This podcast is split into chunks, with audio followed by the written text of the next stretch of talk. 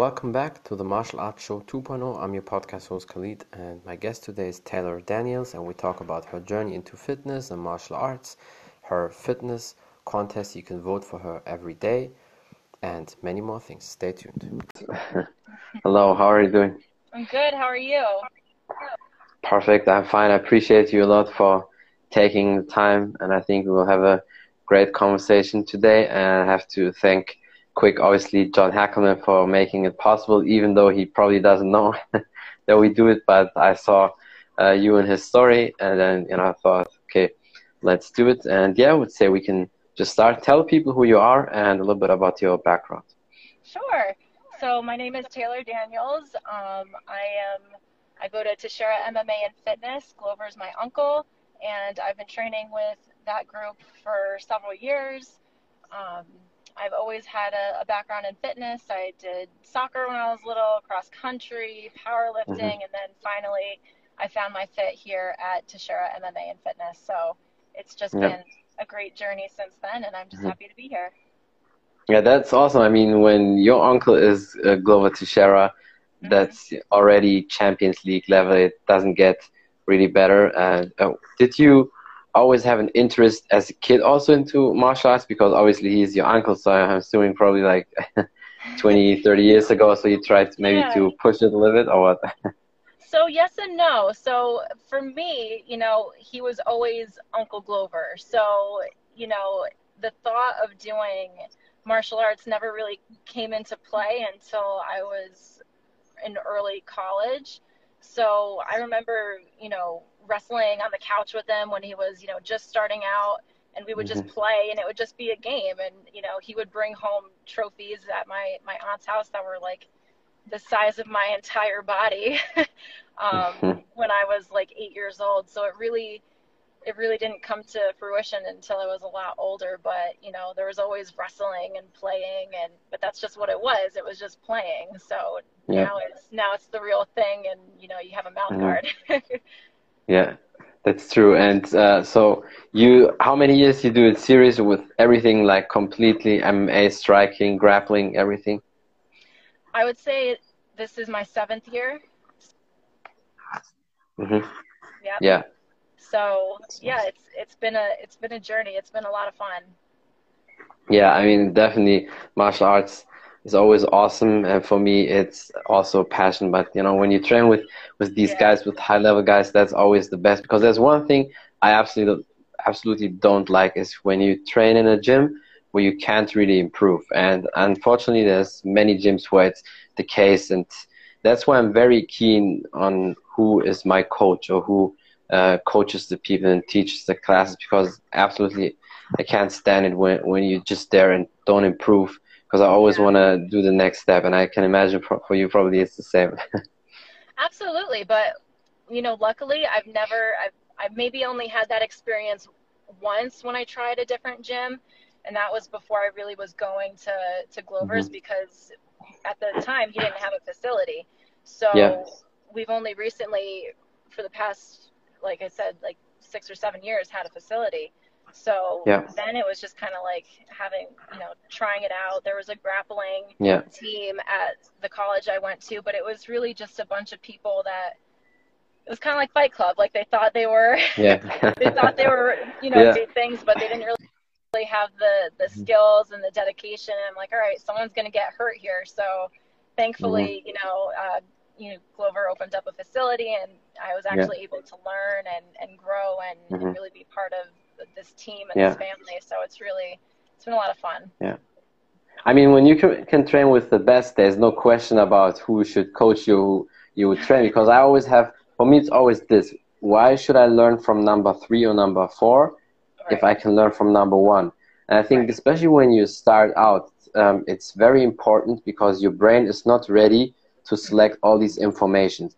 And I know it can be very appealing. Let's say you watch YouTube video and you see a great coach there, and then another video pops up and another one, and you want to watch it all, and you think, oh, this is good, this is good, yeah. but your brain is not ready to to filter it. So that's why I always stick to the best.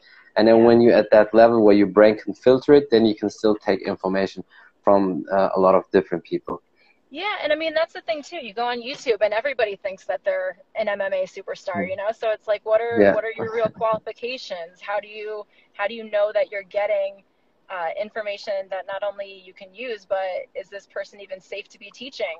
So that's a big Yeah. thing with us as well. It's like anybody can can try to be uh, a coach, but unless you've been in the cage and unless you've been hit in the face, then I don't really want to learn from you. Yeah, no, that's true. I, that's why, I mean, I'm very lucky that I had great coaches from day one because my Muay Thai coach um, trains with a lot of pros, and we live close here in Germany to Holland, so we train always with the Dutch kickboxing pros. And for the people, you know, who are into martial arts, they know that these people are normally the best or one of the best. Uh, I mean, you can just see Bas Rutten in California. He's also from Holland, so they have always great striking. And my Taekwondo coach was in the first Olympics in '88 when Taekwondo was for the first time ever Olympic. So um, I guess in, the, in in that thing, I probably uh, had the one time in my life some luck to have uh, greatest coaches for me. That's awesome. because you need that you know and i see it's very a lot of people waste potential when they train at some local people who maybe had few fights or had just a little bit of experience but they're not really great coaches and then i see sometimes people putting up videos and stuff on instagram they train like for 10 15 years and it honestly looks like shit and you think like either that person must be extremely lazy Yeah. or they have bad coaches because nobody is so stupid and the brain is not getting it when you do something for that amount of time. And that's why it's it's great that- you also have that luck uh, and the luxury to train with the best. Yeah, it's definitely very nice, and it's it's definitely a luxury and a and a, a privilege and a. Not everyone gets that opportunity, but um, yeah, you definitely have to have the the right people training you, and you know, also, you know, you can train for like you said, 15 years and not be very good, but it also has to do with your consistency. Like, have you Yeah. really actually been going and being consistent at the gym and training and practicing the same move countless times until you get it? You know, there's so much that's involved with with any skill, and and martial arts Mhm. definitely is is definitely one of them. Yeah. And uh, is uh, your uncle is he very hard on you? Because I know from a few people when the family members when they're the coaches, they're usually the hardest on their kids or nephews or nieces because they don't want anybody to say, "Oh, he or she got the belt or promoted because it's it's in the family." So they always get Yeah. the worst. Yeah, no, it's definitely uh, it's definitely consistent as far as the the treatment goes. Uh, I am not treated any easier than anybody else, and you know, I Mhm. I get promoted based off of my merit, just like everybody else. So it's definitely a level playing Yeah. field.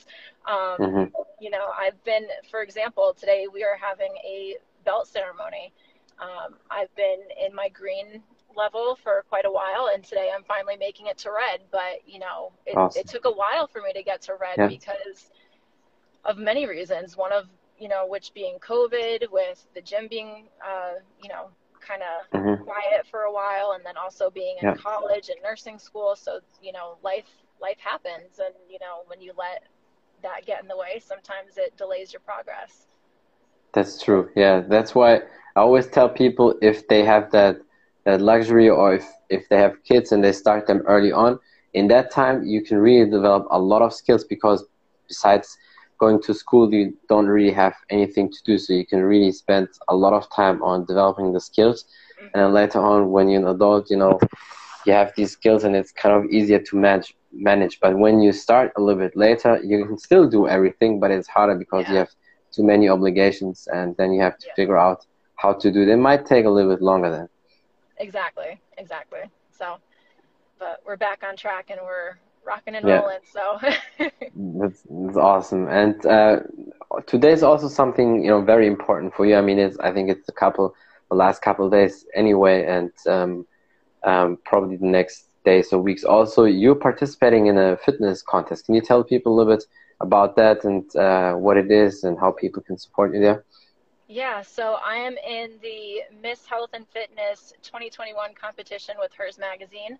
Um, it's a fitness competition where tons of women and from all ages uh, come together and they try to compete to be included in this magazine, and they also get uh, prize money of twenty thousand dollars. You can mm-hmm. vote for free every day through Facebook. Um, the link is in my bio, and you know Glover sometimes uh, has been yeah. nice enough, and so has, John, so has John Hackleman been nice enough to share uh, that information as well on their profiles. Um, but you can vote for free every day through Facebook, or if you want, you can donate uh, money where uh, one dollar is one vote, and that money goes towards uh, building homes for wounded veterans. So it's yeah. a good cause, uh, regardless. Um, what I plan on doing with the money, we're not we're not keeping it here at Teixeira MMA and mm-hmm. Fitness. Mm-hmm. We're going to be making a scholarship program for the kids that go to the gym that want to go to college. So we're going to be getting a scholarship program in place, and I'm really excited about that. So hopefully we can give back to the community that has been gracious mm-hmm. enough to have us um, yeah. part of it, and you know we're we're excited. That's awesome. Yeah.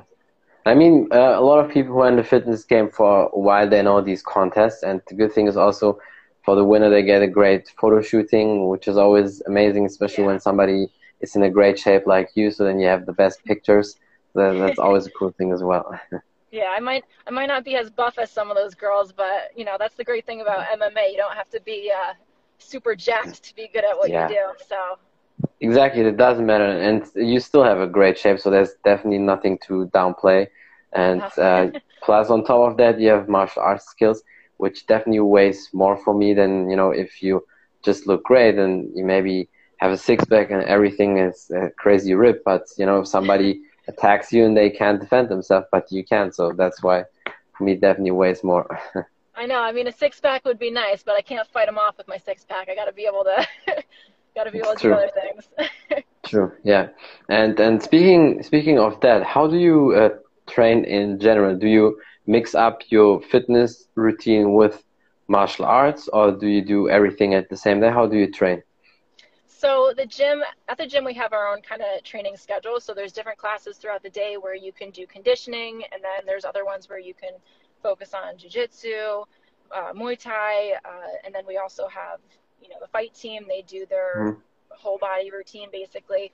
Um, but I do like to switch it up at home. I have a little home gym set up, so I'll do weight training and cardio in the morning, and then in the evening I will come to the gym and do what I'll, whatever they have for me. So sometimes I'll do conditioning there as well. Other times it'll be the the you know kickboxing aspect of it. So mm-hmm. every day is something different, but you're guaranteed a whole body workout every single day. That's true. Yeah, and sometimes you do also pads with. Uh, I saw that uh, Glover is holding pads yeah. for you also, so that that's always awesome. Pad workout is always you know very fun, but at the same time, definitely you know, aggressive for the body, which is important because, you know, you need yeah. to develop the skills, the power and everything. And just um, love it. And how is your nutrition? Do you have a nutrition plan or you just try to eat as healthy as possible and you kind of uh, eyeball that? So when I was in college, I I took a lot of nutrition courses. I'm also a certified uh, personal trainer, and fitness nutrition is one of my specialties as well. So I, am lucky enough to have that background where you know awesome. i try to just include my knowledge and and and i have the um, the privilege to be able to to choose what kind of diet plan i want some people they have to just eat what's available to them but i can choose like mm-hmm. i have mm-hmm. the ability to choose do i want to try keto do i want to try vegan do i want to try just eating as clean as possible um, but i do try to mostly uh, stick to super super clean sometimes you know we all go off the rails a little bit yeah. with our with our cheat days, but it's important that I just get right back on it.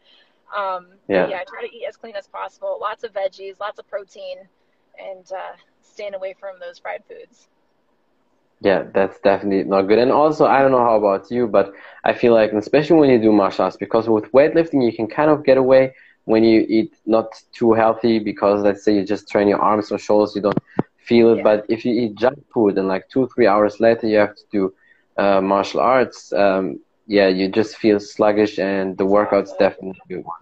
That's like mm-hmm. that's guaranteed the worst workout ever when when you're eating bad food, even the night before, yeah. and then you train in the morning or you train in the afternoon, and you start and you're like you said you're you're sluggish. Everything feels weighted down. Yeah.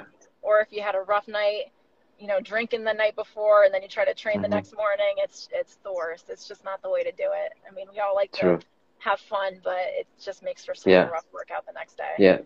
Then at least keep one day between where you don't really train or you just sweat it out with a light, you know, uh, Yeah. session on the treadmill or so.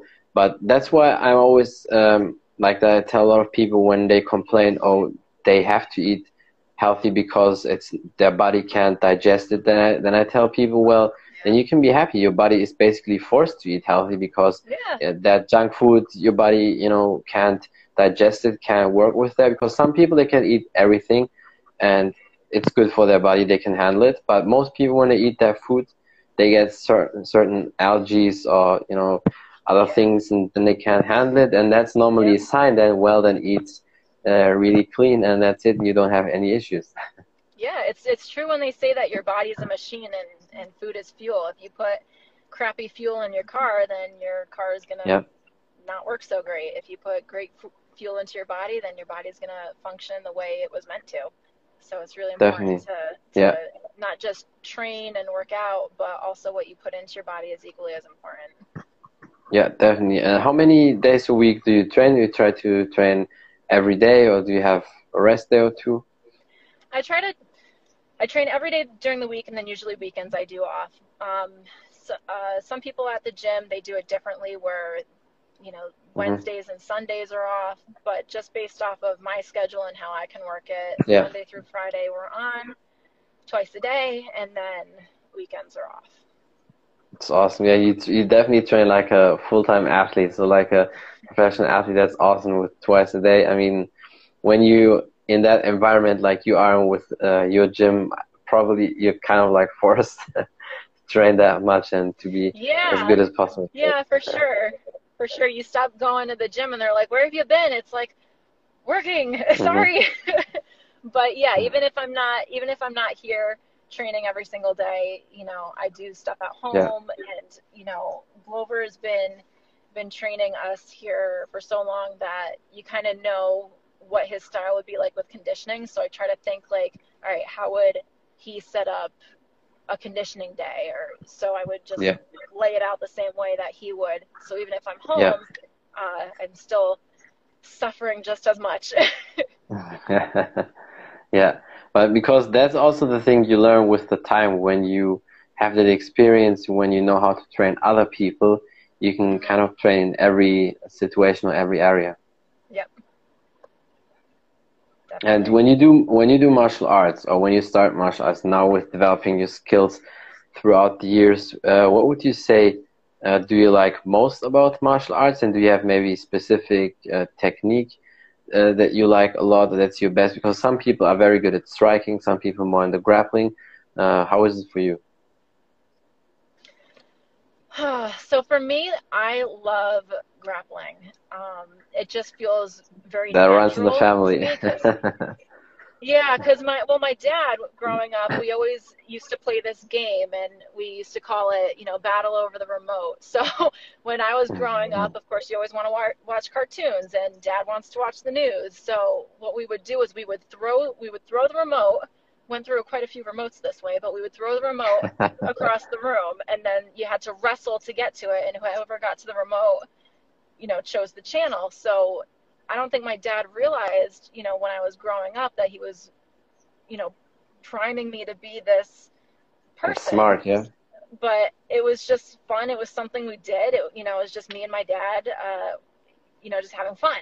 So you know when i wrestle it feels very natural to me because i've been doing it apparently for so long. But it's funny. Some of my friends at the gym they say i look like a boxer. So i don't really i feel comfortable with with wrestling but apparently sometimes i look more like a boxer but i guess that Mhm. just comes with the territory of developing um, Yeah. skills and being more well-rounded Definitely. What What about kicks? Are you also a kicker, or you don't like that too much? Because some people they hate kicks. I love kicking. Kicking is so much fun. I feel like my kicks are so like, I mean, not to not to be uh, uh, conceited, but I really think that my kicks are very strong. Um, growing up playing soccer and running and, and Yeah, powerlifting, that helps a lot. You develop some some muscle in your legs. So I I enjoy Yeah. kicking. Kicking definitely. well, then you then you're for sure my team. because kicking it. For me, it's the same. And the thing is also when you spar with way taller people, um, they're like your your uncle's size or even taller. Then I know with the kicks I can still reach them and quite very powerful. A lot of people underestimate that, and they get hit and it's a different thing. Where with boxing, sure you can reach with the hand also, like the forehead or whatever, but it's it's different and it's too much telling. And with the kicks, especially when you're very good kicker, a lot of people are not used right. to that because most people, they, if we are very honest, they can't really kick that good, and that's why right. there comes a lot of myths when people say, oh. Kicks are not working, especially back then in the early UFC days, or when they say spinning kicks are not working it's all working. You just have to know how to do it for real. You need that perfect killing, and it, it's working. And that's why I like it. Plus, you don't need to be a scientist to know that you have most power in your legs. And like you said with soccer, because I'm here in Europe, we all love soccer, so you definitely get a lot of power from from that for sure. yeah, yeah, it's it's crazy too, because you know, when I first started, I thought, oh, like, all right, cool, like I know how to kick but there's so mm-hmm. much more to it. You got to rotate your body just so. You got to use your hips. Yeah. There's there's you really do relearn how to kick because everyone thinks they can kick. It's you know it's just kicking. It's true. But, but it's but it's not. There's so much more to it, and then it's amazing that feeling when you finally learn how to do it properly. It's like, oh, that's that's what it's supposed to feel like when I kick, and then after that, it's just mm-hmm. repetition mm-hmm. and and it's like a, a part of you now. Like this is how you you kick. yeah, definitely. And as soon as you get that flexibility in with a little bit of technique and uh, power from weightlifting or soccer, then definitely the kicks can be uh, deadly. And I mean, it's always good to have as many tools in your toolbox as possible, not just one dimensional, like a lot of people were back then. And I mean, for you, you already have the best place. Then you have John Hackleman and, and these guys on top of that. So it, it's definitely yeah, perfect. So I will I will be aggressively happy if I would be in that place too. So that, that's awesome. You, you, definitely deserve. Take a trip. yeah, John John always tells me whenever whenever everything is normal, you can definitely always come. I, I did many podcasts with different coaches, UFC coaches, and they all invited me. You know, whenever I'm in the states. Uh, let me know we can train and I feel like it adds to the list more and more. And then one yeah. day it's like 30 coaches or so. Absolutely. Get here, take a road trip, and then just hit all the gyms in the area. yeah, that would be definitely awesome. Well, as, as soon as possible, if I can make it work, I definitely have to contact you, and then we can train together. That would be awesome. That would be fun. That would be great. I can't wait till I'm able to go to uh, Hackleman's gym for my black belt test and and have him put yeah. through the ringer. I've, we've seen it, you know, with our guys, and you know, taking the trip to California and and really making them work for it and it just looks like so much fun. Um, hard yeah. work, but so much fun, and I really can't Definitely. wait for, for that day. Hopefully, uh, hopefully it comes sooner than later. oh, I'm pretty sure it will come pretty soon uh, for you. I mean, you work all the time on that, and you have great skills, and I know you will get there for sure. And I mean, martial arts changes everybody, and I'm sure for you it was also a big change. What would you say was the biggest impact martial arts had on you, and especially maybe as a lady for you? oh oh my gosh so much so as as a female um, it definitely gives you confidence um, not that i was very uh, not confident with myself before but um, you know sometimes in certain situations yeah. i feel like women might wonder like how to safely uh, handle themselves uh, so mm-hmm. like and it might be as simple as something as you know walking to your car at night True, yeah. Um, but you know now that I know what I know, you know, I certainly don't go looking for trouble, but I yeah. definitely feel I definitely feel like if something were to happen, God forbid, I could I could mm-hmm. you know have a chance because I I can protect myself. Um, yeah. But as an as an individual, I would say it really taught me to just focus on myself. And mm-hmm. what I mean by that is, you know, when you when you train amongst so many great people and so many talented people. It's easy when you first start out to compare. You look always progress. around, yeah. Yeah, to compare your progress to other people, but you don't have any business doing that and and it's not True. because you're doing it in a malicious way it's just because you want something so bad and you want to be great like for so like so long Mhm. but it's a process so i Yeah. think martial arts has definitely taught me to to be patient with myself compare my progress to how i what i was versus what i am now and also just have fun with it and i think you know glover has really helped teach that as well Yeah. because he's like i'm he's he you know you listen to his interviews and he says oh you know i'm i'm having fun with it. This is great. Like age doesn't True, matter. This doesn't matter. I'm meditating. I feel great. And it's it's a mental it's not just a physical sport it's a mental sport as well. So i definitely feel like i've improved on that um, Yeah. throughout the years.